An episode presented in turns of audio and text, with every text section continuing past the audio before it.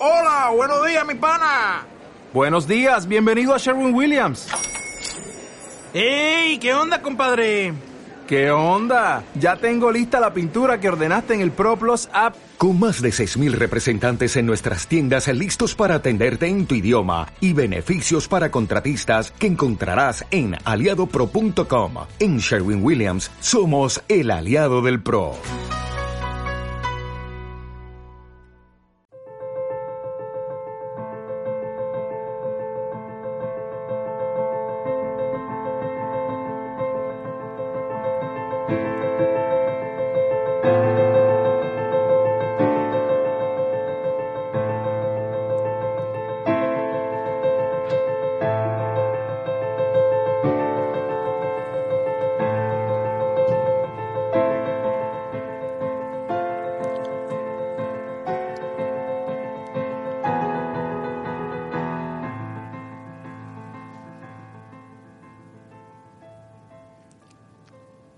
Buenas tardes, bienvenidas, bienvenidos a un nuevo programa de Al otro lado del libro.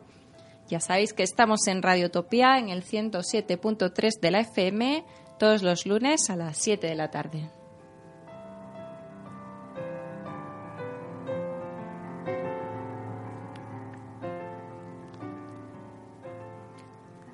Aquí estamos en directo y nos podéis escuchar también en la página web de Radiotopía, en streaming, también en directo, www.radiotopía.org.es, si no nos pilláis, si no alcanzan las ondas, y si no, pues en cualquier momento, también en la página de Radiotopía, buscando al otro lado del libro, o en los podcasts que colgamos en iVoox, también podéis encontrar todos los capítulos de al otro lado del libro. Bueno, estamos ya finalizando la segunda temporada, vamos cerrando, que ya aprieta el calor. Y eh, tenemos hoy un invitado muy especial que va a poner el colofón a esta segunda temporada. Es Germán Sánchez Espeso. Muy buenas tardes, Germán. Buenas tardes. Bueno, Germán eh, es de Pamplona, nació en 1940, tiene una intensa trayectoria literaria y como siempre voy a ubicarle un poquito para quien no le conozca. Estudió filosofía, lenguas clásicas y cinematografía. Fue director de cine publicitario, profesor de literatura, consejero editorial y ha tenido una actividad incesante en el terreno de la narrativa, cultivando muy diferentes estilos, experimental, clásico, policíaco, infantil, Destila un gran sentido del humor y es un maestro en la construcción de tramas. Hoy vamos a tener ocasión de comprobar hasta qué punto son diferentes esos estilos, ¿verdad, Germán? Sí, bueno, vamos a ver si, si podemos hacerlo verbalmente. Sí, bueno, aquí eh, a través de las, de las redes leía que, que tus primeras obras se consideraban, o que incluso tú las considerabas, las más experimentales y, herméticas. Bueno, la verdad es que las que yo he leído, que son las tres últimas, eh, no se puede decir que no sean experimentales. no sé hasta qué punto eran esas, esas cuatro primeras, ¿no? Experimento en Génesis del 67, Síntomas de Éxodo del 68, Laberinto Levítico, publicado en 1972, y de, Entre los Números en el 78, ¿no? Son tus cuatro primeras obras, y sí son las más experimentales. Sí, bueno, yo empecé la casa por el tejado, empecé cuando era jovencito haciendo experimentación, y luego, bueno, todo es experimentación, como decías, efectivamente pero mm, aquello era una experimentación muchísimo más, más dura, más difícil de, de entender. Bueno, e-, eran otros momentos también, se hacía entonces mucha experimentación en aquella época, se buscaban nuevas formas de, de, escribir, en fin, y, pero todo eso ha quedado un poco relegado, ya ha cambiado desde entonces un poquito el mundo y la literatura también.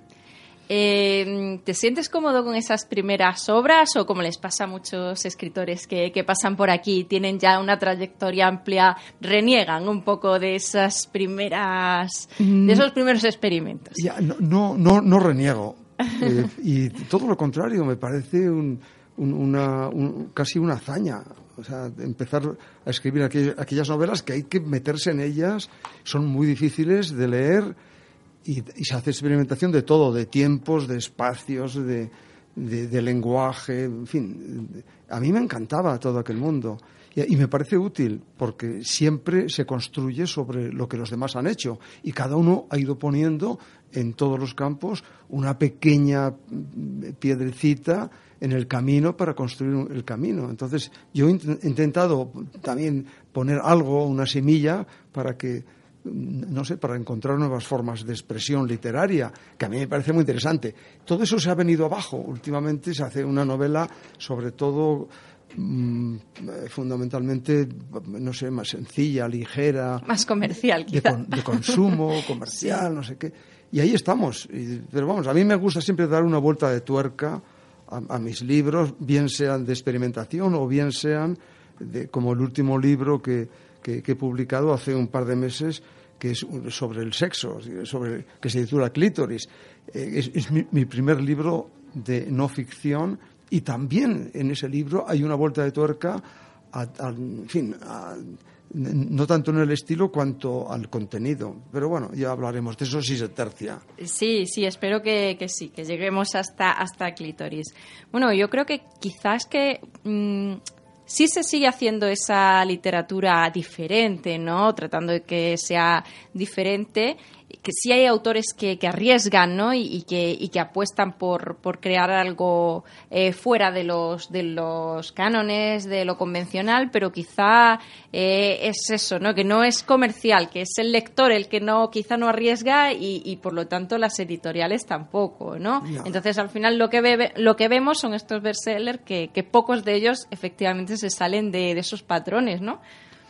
Además, todo esto viene por rachas. O sea, a, partir de después de la Segunda Guerra Mundial se empieza a experimentar en literatura. A principios del siglo, del siglo XX, finales XIX, principios del XX, se, se, comienza una experimentación eh, que, que, se inicia, por ejemplo, con Ulises de James Joyce y libros de estos. Pero curiosamente, después de, de la Segunda Guerra, en los años 50 y 60, empieza a haber una experimentación real casi generalizada en casi todos los autores, en toda Europa. En aquella época se da el premio Nobel a un eh, dramaturgo, Samuel Beckett, que tiene una obra conocidísima, que es Esperando a Godot, que es absolutamente experimental. Bueno, y de aquella época es Ionesco, con, con, unas, eh, un, teatro como Las Sillas, el, Rinoceronte, el, el, Teatro del Absurdo, etcétera.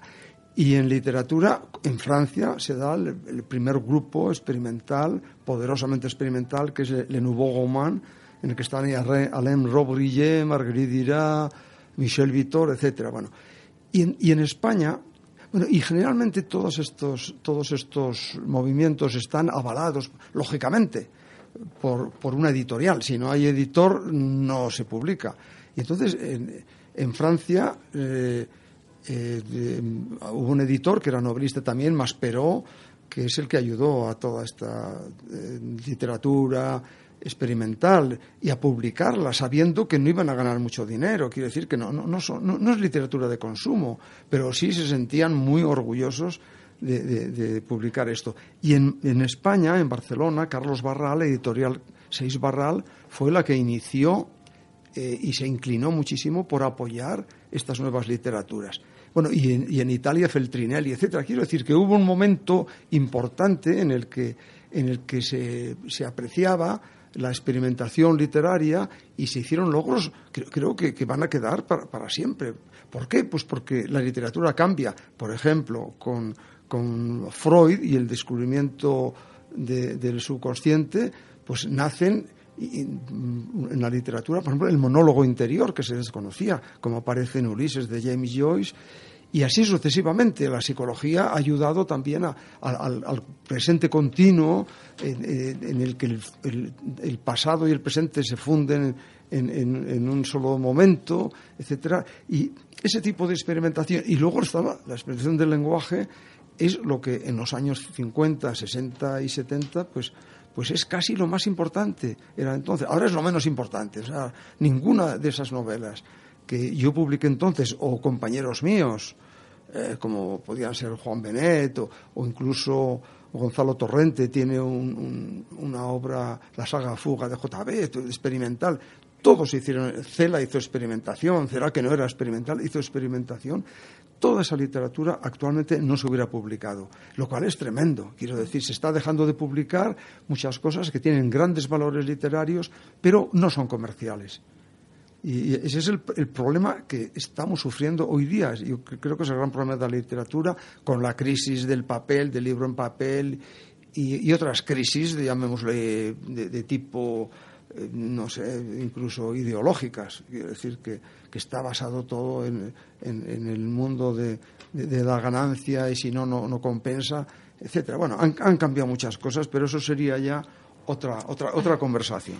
Sí, la verdad es que las crisis se supone que, que pueden servir también para, para buscar nuevas oportunidades, ¿no? Para, para ser un poco más arriesgado, pero, pero a veces se tiende a lo contrario, ¿no? A afianzarse en lo seguro y parece que aunque ha habido corrientes que sí han hecho, pues comentabas, ¿no? En los años 60, por ejemplo, que sí han hecho ese, ese énfasis y han apostado, pues no es el caso ahora precisamente, ¿no? Habrá que esperar a momentos mejores. Sí, bueno, esto pasa siempre en la historia. Hay momentos de, en, que hay más búsqueda y otros en los que hay más, no lo sé, hay parones en este sentido. Pues qué pena, ¿no? Porque nos, nos enriquece menos, por decirlo así. es, verdad. o nos empobrecemos leyendo siempre lo mismo. Sí, sí, sí, nos empobrecemos, sí. Pero bueno, ya, todo esto es algo que se siembra ahora y se recogerá más adelante. O sea, yo mm. estoy seguro que todo el trabajo experimental que se ha hecho pues, pero incluso para mí mismo, yo, yo empecé a mis 20 publiqué Experimento en Génesis, mi primera novela con 26 años, era, era, el año 66. Eh, Entonces, pero todo eso a mí personalmente me ha servido en mi propia carrera literaria, me ha servido. Ha sido un campo de, de, cultivo de, de, las posibilidades de la literatura, de mis propias posibilidades literarias. Y, yo creo que, también eso que yo hice servirá en un futuro para muchas personas. ¿Por qué? Porque se, abren caminos, que a lo mejor son caminos difíciles que se cierran en un momento dado porque esa literatura no va, no va a poder funcionar, no se puede generalizar ese tipo de literatura, pero sí eh, hay, unos, unas aportaciones que son válidas para, para iniciar otro tipo de, de, trabajos que vendrán más adelante. en fin, vamos en todo, se va evolucionando y sobre todo se va creando sobre lo ya creado y, se va añadiendo a, lo que, a lo que se ha logrado en, otros, momentos. Esto es lo bonito y, esto es la cultura. La cultura, nosotros nacemos desde cero, de niños, pero, estamos aprendiendo toda, toda una forma de ser, de pensar, estamos adquiriendo conocimientos de toda la historia de la humanidad, desde los primeros que, escribieron los primeros signos hasta, hasta nuestros días, de todos aprendemos, en todos los campos, en la ciencia y, en, las artes lo mismo. Pues sí, ese pozo va quedando ahí, se va sumando, ¿no? Sí, sí poquito a poquito. Y, bueno, y por supuesto, pues todos esos experimentos quedan plasmados, ¿no? Que es la magia de la literatura, una de las, de las cosas. Mi, segunda novela, que se, que se titula Síntomas de Éxodo, es un tocho enorme que yo presenté con 27 años a Carlos Barral, que era el editor más importante de la época, era un, era un dios para el mundo de la literatura y todo eso, y yo se lo envié en dos en dos tomos de, escritos a máquina, eh, que, entonces todavía no existían los ordenadores, y, lo mandó a leer a, uno de sus lectores y tuvo una buena acogida y me dijo, sé que con este libro voy a perder dinero, pero me siento en la obligación moral de publicarlo. Es un libro muy bonito físicamente, que quedará ahí, estará pues no sé, en, la, en, la Biblioteca Nacional o donde sea, quedará ahí. Es un libro complicadísimo, dificilísimo, pero creo que es un libro digno de, que más adelante, cuando pase un tiempo, o a lo mejor mucho tiempo, pues pueda servir para que alguien entienda otras formas de comunicar y de narrar que están ahí, todas ellas. Está todo el escrito en esa jerga, en esa eh, palabrería de los libros de, que hay de aprender lenguas, que a mí siempre me han divertido muchísimo. Eso, pues, ¿qué tal está usted? Yo muy bien, y usted, y no sé qué y tal. Pues todo un, libro escrito en ese lenguaje, no gratuitamente, porque el que, es, el que narra la novela es una persona que no conoce la lengua del país donde vive, es un judío que se traslada a Centro Europa, se supone que a Alemania, después de la guerra, y, vive un mundo de, pureza religiosa hebrea eh, que, no casa con, las formas de los judíos alemanes que viven en, la posguerra. Entonces todos le invitan, le, le, animan a ir a Israel, que se acaba de fundar el Estado de Israel, eh, y, es, y, el interés de esta obra es cómo esa persona está mm, recibiendo todo, todo esa, todos esos mensajes y está él también eh, en, medio de, esa vorágine en una lengua, expresándose en una lengua que él no conoce bien. Está toda ella, toda la novela, escrita como en párrafos de, los libros de aprender lenguas. O sea, es, eso es, original, no puede negarlo nadie. Claro, pero esa es por eso cuando muchos que están oyendo a lo mejor dirán, ¿y qué es eso de la experimentación? ¿Y para qué sirve la experimentación? ¿Y qué puede aportar la experimentación? Bueno, pues pues muchas cosas. Esas y otras muchas que, yo he experimentado. En fin, otros he experimentado. En todos he experimentado algo, pero en otros es tan asequible que, tan asequible que uno puede leer el libro y dice, bueno, son libros todos que, están en, los límites de, cosas, incluso de, acciones, incluso de lo políticamente correcto, incluso de, lo obsceno. Pero todo eso son situaciones, límites que son formas de experimentación también. Eso lo vamos a ver ahora. Ya, ya digo que yo no, no he leído no he leído estos primeros libros, pero sí, sí tus tres últimos que, que ahora eh, llegaremos. Quiero intentar hacer un, recorrido más o menos lineal, ¿no? Eh, por tu trayectoria, pero desde luego en New York City eh, sí que experimentas un poco con esos límites, ¿no? De los que hablabas, de sí saltarte, no, no ya ser irreverente, ¿no? Es un poco el siguiente paso. Jugar con, ese límite de escandalizar, el límite, o sea, mm, lo escatológico, lo pervertido y lo perverso, ¿no? ¿Hasta, hasta dónde? Ya. Eh, New York City es un, es un libro que intenta lograr una cosa que, a me parece tremenda en, las sociedades, en, toda la historia de la humanidad y, en la sociedad actual también, aunque nos creamos que estamos que hemos avanzado y, que está, en efecto hemos, hemos, avanzado y nos estamos quitando esas capas, pero que es muy difícil quitarse, eh, eh, por así decir, la censura que nos lleva imponiendo en la cultura, la humanidad desde los primeros tiempos, te quiero decir.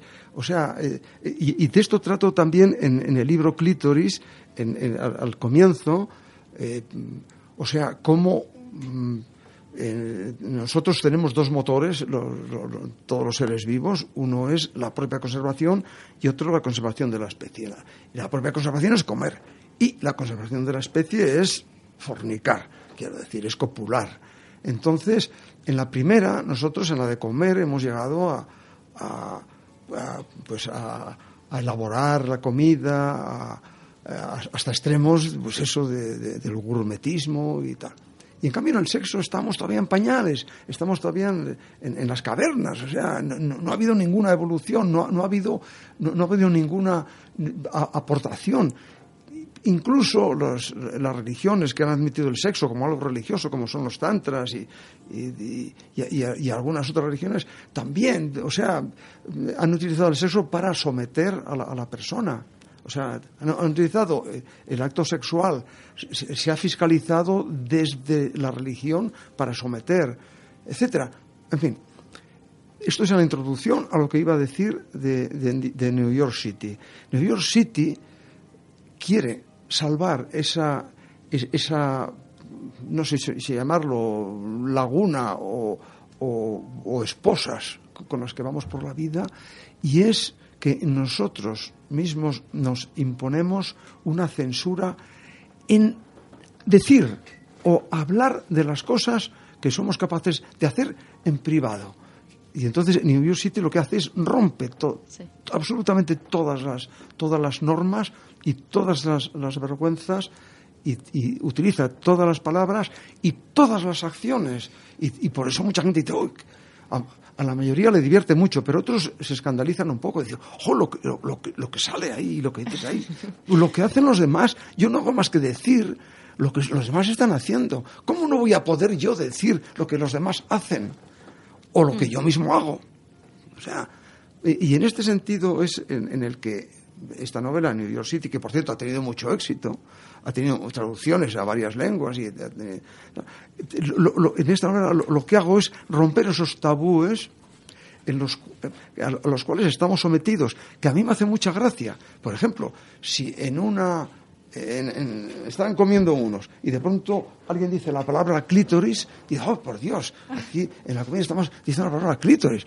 Digo, si no le digo a usted que se lo coma, sino simplemente lo estoy nombrando. ¿no? Sobre todo con el sexo de la mujer, ¿no? Todavía más tabú que con el del hombre. Eh, el sexo de la mujer mu- mucho mucho más mu- mucho más tabú y, y toda la represión sexual sobre la mujer ha sido yo, yo diría que monstruosa hasta tal punto que hay por ahí eh, algunas algunos costumbres y usos en los que el clítoris se, se, se cercena, se cosen los, los labios, etcétera, para que- y se deja un pequeño orificio para que pueda orinar, pero nada más. Quiero decir, esta es la aberración que- que- se ha utilizado y tal el engaño y tal el engaño. El engaño del amor. En el libro eh, La rana en el nenúfar, que, que es un libro, eh, bueno, que, está publicado una, una pequeñísima parte de él, porque, porque es, es gigantesco, pues, pues tam- también se habla, también se habla de, estos temas, de, bueno, de- de la represión y de la, bueno, pero en fin, sigamos adelante porque hay tantas cosas que hablar y eh, a lo mejor me estoy aquí entreteniendo en, en algunas cositas pequeñas. No, la verdad es que todo lo que lo que comentas que quería quería que lo fuéramos tratando. Me parece que el tiempo se nos va a quedar escaso. Eh, bueno, volvamos, volvamos a, a ese recorrido lineal y, y a ver si nos da tiempo a llegar, porque ya digo yo, me gustaría hablar de, de esos tres últimos libros que has publicado, que son New York City, esta novela irreverente, vamos a decirlo así, eh, La rana en el nenúfar, que es un poemario eh, que a mí me ha encantado, o sea, lo he leído con verdadero placer, de redondillas, ¿verdad?, sobre, eh, bueno, cómo ve esta rana el mundo en el que vivimos, ¿no? Sí, este libro es muy. es- intenta ser divertido y está. Bueno, este libro es gigantesco, quiero decir, está.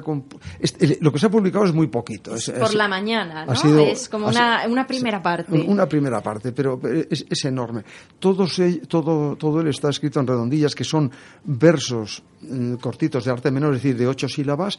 En, son cuatro versos de ocho sílabas que arriban el primero y el cuarto y el segundo y tercero, que es una forma muy clásica de, de, de, las rimas. en fin, y, y- y este libro, por ejemplo, trata también del sexo, que es de lo que estábamos hablando, o sea, de, la, de, la, de la represión sexual, etcétera, etcétera.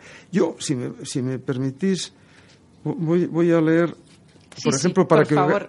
para, para que os hagáis una idea, porque es, es, es un libro sencillo y, y, y puede ser divertido leer. Vamos a ver, por ejemplo, aquí hay, sobre sexo hay un preámbulo, luego el sexo en ellos, el sexo en ellas y el sexo en ambos. Pero podemos ver, por ejemplo, muñeca hinchable, página 151, para que veáis un poco eh, de, de qué va esto de las redondillas y cómo funciona este libro. 49, 50, 51. Bueno, entonces, eh, el, bueno, el número 4 de los versitos estos sobre ellos, que habla del sexo en ellos, se titula Muñeca hinchable. Y dice, el hombre busca pareja con esa muñeca hinchable que se muestra siempre amable y nunca, nunca se queja.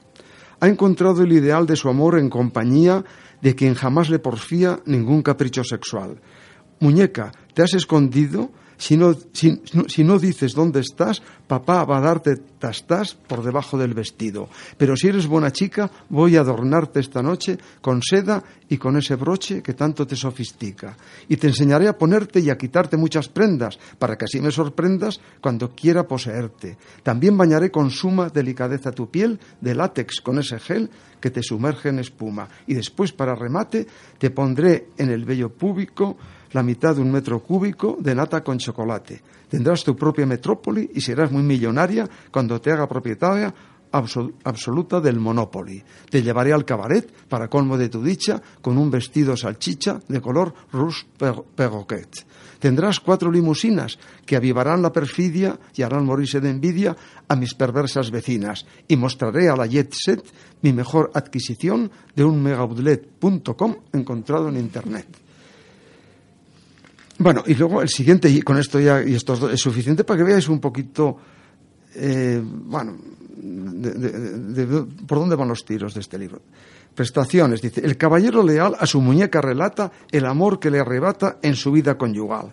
Cuando la llevo a la cama, muestra mi muñeca hinchable, mecanismo tan notable que se parece a una dama, porque en lo que a ella le toca, si inicio los galanteos acordes con mis deseos, comienza a volverse loca, pues tiene un dispositivo conectado a la hendidura con el que ella se apresura a dar voces a lo vivo. Exactamente ella imita los jadeos de entusiasmo de un impresionante orgasmo desde la primera cita. Y nadie adivinaría, aunque de hecho no existiera una pared medianera, que son de una batería, lo cual la hace tan humana en esto, en eso y aquello, que incluso me muerde el cuello como cualquier ciudadana. Bueno, pues esto, este libro tiene eh, 2.500 redondillas. O sea, la obra completa, este libro tiene una partecita pequeña. 2.500 redondillas, o sea, son 10.000 versos. Que es una obra gigantesca, casi como la Divina Comedia. Entonces, toda, toda hecha en redondillas y que invita a leer como se lee un mantra, porque ese sonido, esa cadencia es como un mantra y puede uno ir leyendo y trata todos los temas divinos y humanos, sociales, con todas las morbosidades y todo, en fin, sin, sin, excepción, como decíamos, de nada, porque ni una palabra, ni un tema nos puede, nos puede parecer que es impropio. ¿Qué va a ser impropio? Nada es impropio del ser humano. Pero en cambio estamos sometidos por Dios. ¿Qué ha dicho usted? Pero que no se le ocurra decir esta cosa. Bueno, pues pues siento por los oídos que se ofenda, pero a mí lo que me ofenden no son estas cosas, sino otras cosas que se hacen por ahí y que están muy bien vistas, por cierto. Sí. Eh, empieza, empieza con un tono más, más suave, pero siempre un poco reivindicativo. ¿no? es mucho lo que subyace tras esas redondillas. Bueno, lo hemos podido ver en lo poquito que, que, nos, has, que nos has leído. Pero, pero a mí me, me ha gustado mucho por eso, ¿no? Por todo lo que, más allá de la construcción, que bueno, que yo la veo complicada, aunque si has llegado a 2.500 le tienes bien cogido el truco. Sí.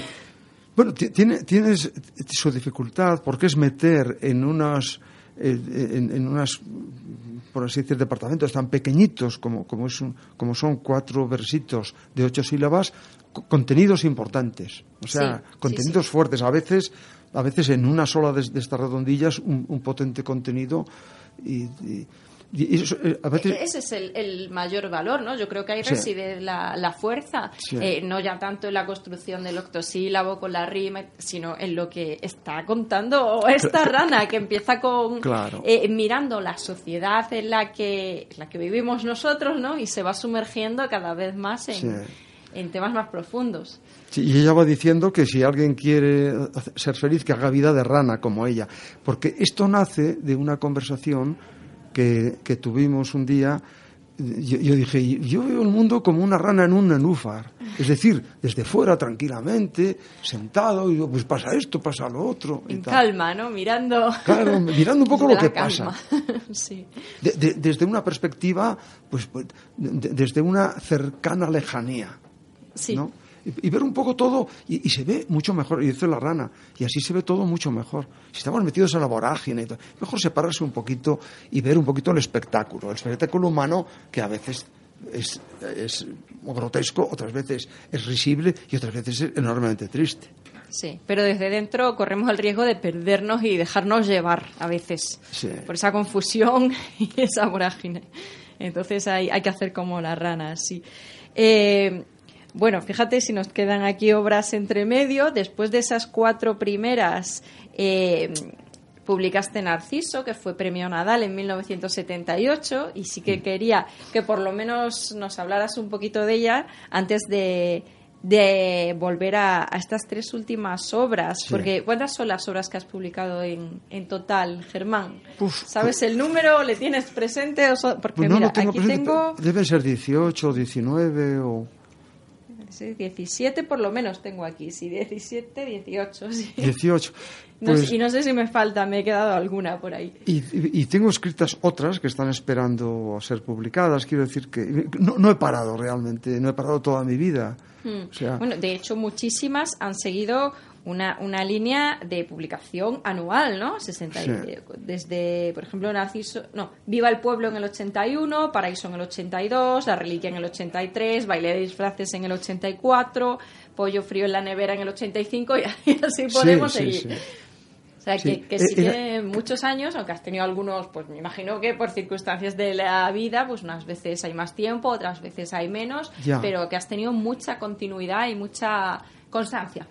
Sí, bueno, pero no siempre eh, cuando se publican varios años seguidos no quiere decir que, que hayas escrito la novela ese año. Hay Sí. novelas más antiguas. Por ejemplo, es- hablando de Narciso, a la que ganó el premio Nadal, estuvo 10 años en el cajón es- esta novela. O sea que, que muchas veces O sea, que eso fue de tus primeros escritos, ¿no? Aunque se publicara después de Claro. las otras.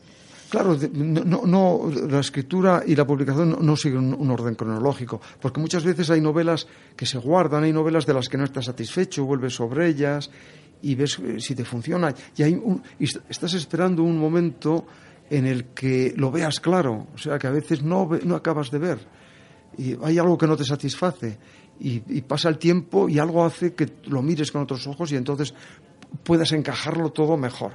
Y eso, lo- eso uno lo nota muy, muy bien. Uno sabe cuándo va a escribir, lo que va a escribir, cómo lo está escribiendo.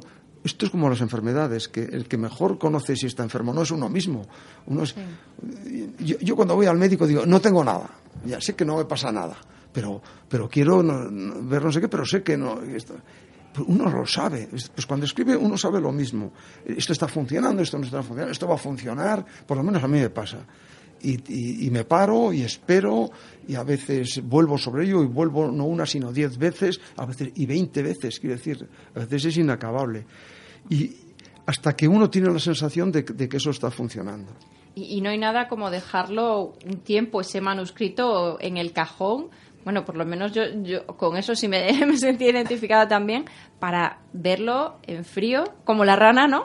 desde, desde lejos, y darte cuenta si realmente era bueno o no. Sí, sí. Además, ¿sabes lo que pasa? Que cuando uno lo escribe inmediatamente, eh, todo, todo vale en el sentido de que, de que todo te ha costado trabajo. Y al Sí. costarte todo trabajo, Ahí no metes la tijera, por ejemplo, Mm. Dices, ¿verdad? "Oh, Duele, duele meterla. ¿cómo voy a quitar esto? Pero con el tiempo, cuando, cuando, cuando te separas de la obra, entonces lo ves con más claridad y ya no te importa Mm. meter la tijera. Y, y por eso es importante esperar. Y La, esperar la paciencia. y no tener nunca prisa, porque nadie te va a preguntar y nadie va a preguntar a nadie del mundo de la literatura cuánto le costó escribir. A nadie le interesa si el Quijote lo escribió en una semana o en 20 años, sino qué es lo que has escrito. Es que lo escribió en una semana, oye, pues- pues mal, mal hecho, que hubiera empleado más tiempo. tal. En fin, por eso, y es, un gran error. Y luego hay otro error, porque tú- tú, también escribes, entonces otro gran error que se comete es no ser riguroso, porque al no quitar estás cometiendo, estás haciendo eh, un problema que, que- que es tremendo, y es que todo lo que no te está sumando en, en- en ese relato te está restando. No queda igual, dice, no, unas cosas que no valen, pero da igual, porque no, no, no, no, te está tirando para abajo. Porque tengo prisa, porque me queman las manos y quiero verlo publicado, ¿no? Está- que se cae muchas veces en eso. Claro. Y más cuando las, las editoriales, eh, quizá no las más modestas, pero editoriales importantes que firman estos contratos eh, de edición que te demandan uno tras otro. A mí, a, mí no, a mí no me ha pasado, por suerte o por desgracia, pero que exigen incluso pues un, un manuscrito cada cuatro o seis meses, pues es que no permite, eh, no permite madurarlo y no permite una, una calidad óptima. pero se sacrifica ¿no? la calidad por, por las ventas del escritor o la escritora de moda. Claro. eso es una aberración y va en contra de la literatura. Es, es, es, la gran aberración de nuestros días, o sea, buscar la comercialización.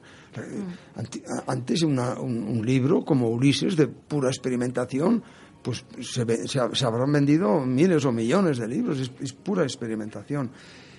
Pero, pero no sé, pero querer que solamente, o sea, que todos los libros vayan, vayan dirigidos al éxito, me parece una tontería. Tiene, lo único, lo único que a mí me parece respetable es que se publique lo, aquello que es válido, aquello que, que, se considere válido, que no todo lo, lo, que han publicado los editoriales es bueno y no todo lo que no se ha publicado es malo, pero por lo menos que haya una exigencia literaria, un buen gusto, un, no sé, una, una afición, pero eh, estamos en un pequeño bache, yo creo, en este sentido y, tenemos que admitirlo.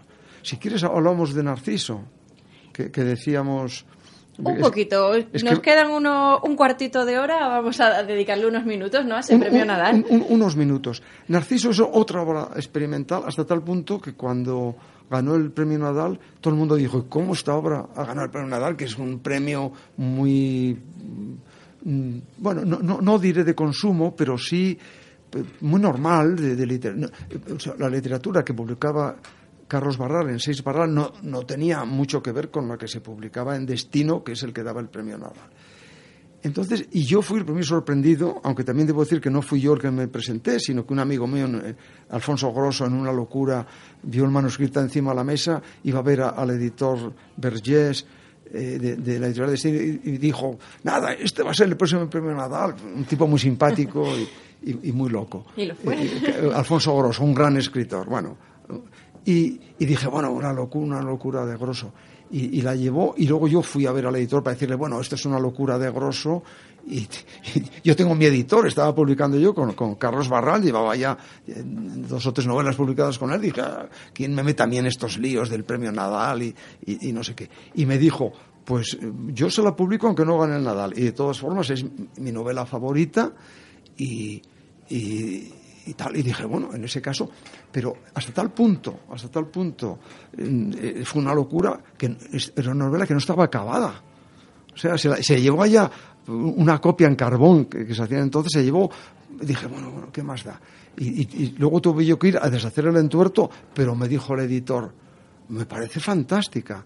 Y me dijo, ¿pensabas acabarla? Digo, sí, claro, pues acábala y, y, no te preocupes y cuando la tengas me la, me, me la reenvías y bueno, y, y faltaban para dar el premio Nadal dos meses y yo un mes antes ya aquella novela la terminé y se la envié y ganó el premio Nadal. Quiero decir, es una novela rara, es una novela curiosa, tanto en, el lenguaje, que también es un lenguaje experimental, como en los tonos, como en los ritmos, como en todo. Es una novela rara. Y también, en, bueno, en la forma y en el fondo. La forma son tres partes en, la que la primera ocupa dos tercios, la segunda la, o, menos de dos tercios, la segunda un tercio un poco más y la tercera un poquito. O sea que va, uno es larga, menos larga y, corta. Y lo que se narra en ella es un chico en primera persona que se hace llamar a sí mismo Narciso, que es un tipo culto, disparatado, divertido, va a casa de unos parientes suyos y quiere tirarse a su prima una primita, una jovencita, no sé qué, y tal. Sus padres le tienen por un monstruo, todos le tienen por un monstruo, y él, y, él busca conquistar a esta chica porque él es maravilloso y tal y cual. Y entonces, en vista de, que no puede eh, conquistarla a su gusto, aunque eh, le mete mano y no sé qué, no sé cuántos, pero entonces decide matarla. Y, la, mata de una manera que, que, nadie se puede enterar. Ella eh, cuando éste le perseguía, decía que se iba a dormir a, un, sitio en el jardín, en una, una, casa que había un senador, no sé qué y tal. Y entonces él lo que hace es eh, mm, compra, busca unos, unas plantas que son venenosas y por la noche pueden matar a una persona. Eh, si se concentran en un lugar y, tiene allá que se, llaman hipomane manchinela, que es una planta americana, y las coloca en el cenador y, las, y las tiene en aquel sitio donde ella va a dormir. Buscando el crimen perfecto. Buscando el crimen perfecto, se ha ido a dormir allí y hay unas plantas venenosas y, se han envenenado. Bueno, la primera parte. La segunda parte, eh, en primera persona, desdice el, el, que narra la, eh, la segunda parte, dice, no existe el tal Narciso joven y maravilloso, sino que yo, en una borrachera anoche, escribí todo esto, yo soy un ex profesor de, clásicos eh, tal, eh, y, soy contra, contrahecho, soy feísimo y nadie me ha hecho caso en la vida y estoy ahora en una residencia tal y, escribí anoche esa locura. Ahora voy a contar la verdad. Mi vida es esta, lo que intento es esto. totalmente con la, con la idea de que, ya se había hecho el lector, ¿no? Con ese pacto que había hecho. Claro, o sea, hasta ahora iba... Pero están unidas los dos relatos porque hay cosas y este dice, ¿cómo, cómo puede ser verdad que ese chico, ese joven, cite, por ejemplo, los clásicos, yo soy un profesor de clásicos y tal y cual. ¿Y cómo es posible? Yo soy el autor. Y entonces, cuando él demuestra que es el autor, hay una tercera parte que dice, anoche en una terrible borrachera, imaginé ser la cosa que más odio en la vida, un, un tío viejo, feo, tal. Yo soy el narciso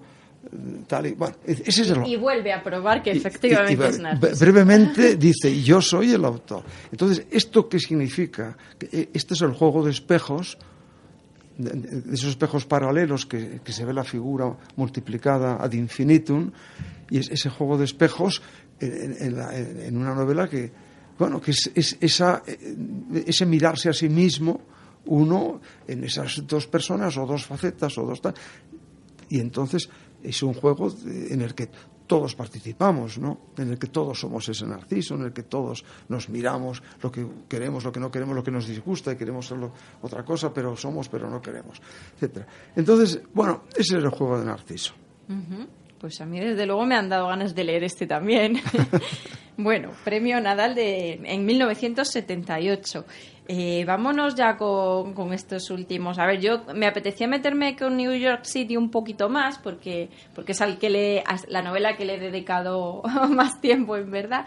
Aunque, aunque mencionábamos, bueno, pues que quizá puede escandalizar o según, ¿no? según el, lector, pero también hay que decir, bueno, que es una novela eh, policíaca con muchas tramas que vas entretejiendo, muy, muy bien entretejidas a mi parecer, y, desde luego con mucho humor.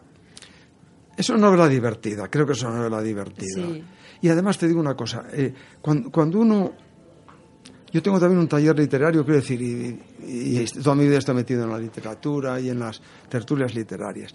Cuando uno tiene una idea, es importantísimo saber qué vehículo va a utilizar para, expresarla. ¿Por qué es importante? Porque siempre hay un vehículo óptimo.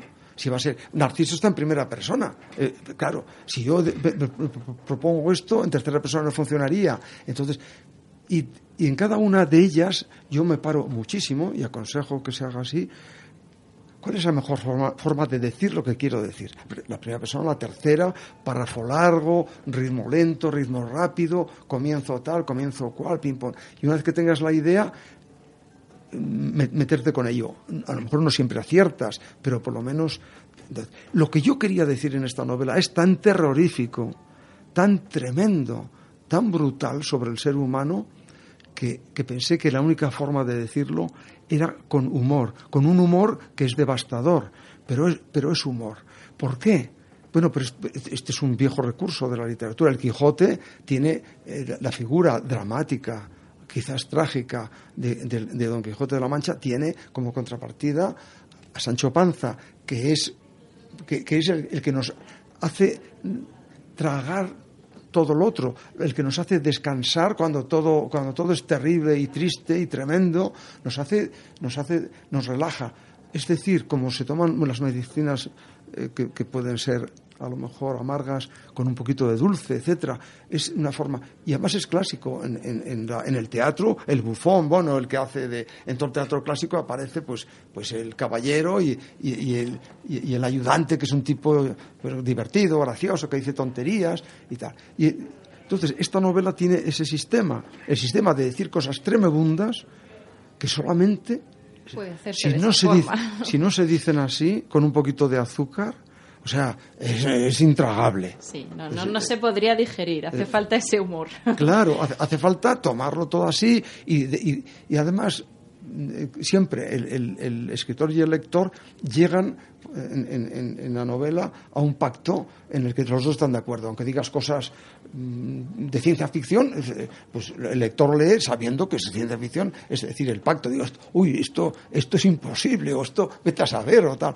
pero, pero, pero en cambio, esos pactos son necesarios con el lector. Y, en, New York City, el pacto con el lector es yo te voy a divertir y tú me vas a, me vas a escuchar cosas cosas tremendas en la que todos los personajes son, son casi todos monstruosos, menos dos. Una anciana, que es la madre de, una eh, mujer eh, con furor uterino, por llamarlo de una forma clásica, y un niño, que está siempre su madre, madre diciendo, tú mira los dibujos animados, porque en la casa, en, pared con pared, se estaban dando unas orgías y unas aberraciones sexuales y unos disparates sexuales, y el niño, y le dice, subía a la televisión para que el niño no escuchara lo que pasaba en la casa de al son los dos únicos inocentes. Los dos únicos inocentes. Y la madre de esta mujer que lee libros de pedagogía para ver si llega a entender la vida de su hija,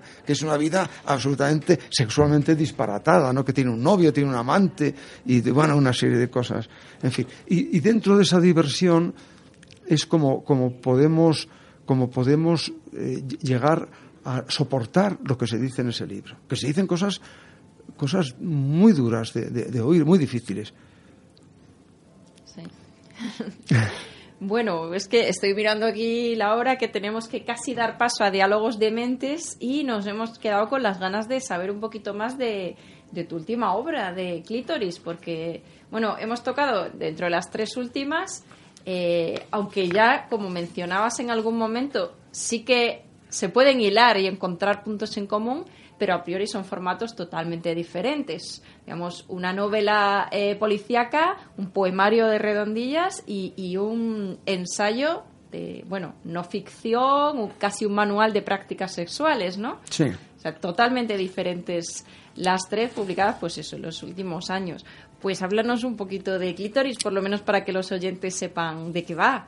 Ya, bueno, Clítoris, Clítoris es un libro que en efecto es de juegos sexuales o, prácticas sexuales, pero que, tiene mucho más. Intenta, o sea, mm, no es un tipo de, libro de prácticas sexuales al uso, que, te expone lo que tienes que hacer o lo que, o lo que uh, técnicas tal, sino que es, un libro que va mucho más allá. Este libro, en principio, yo lo había titulado Sexo más allá del sexo, porque, porque intenta ir un poquito más allá, intenta ir al trasfondo de, la...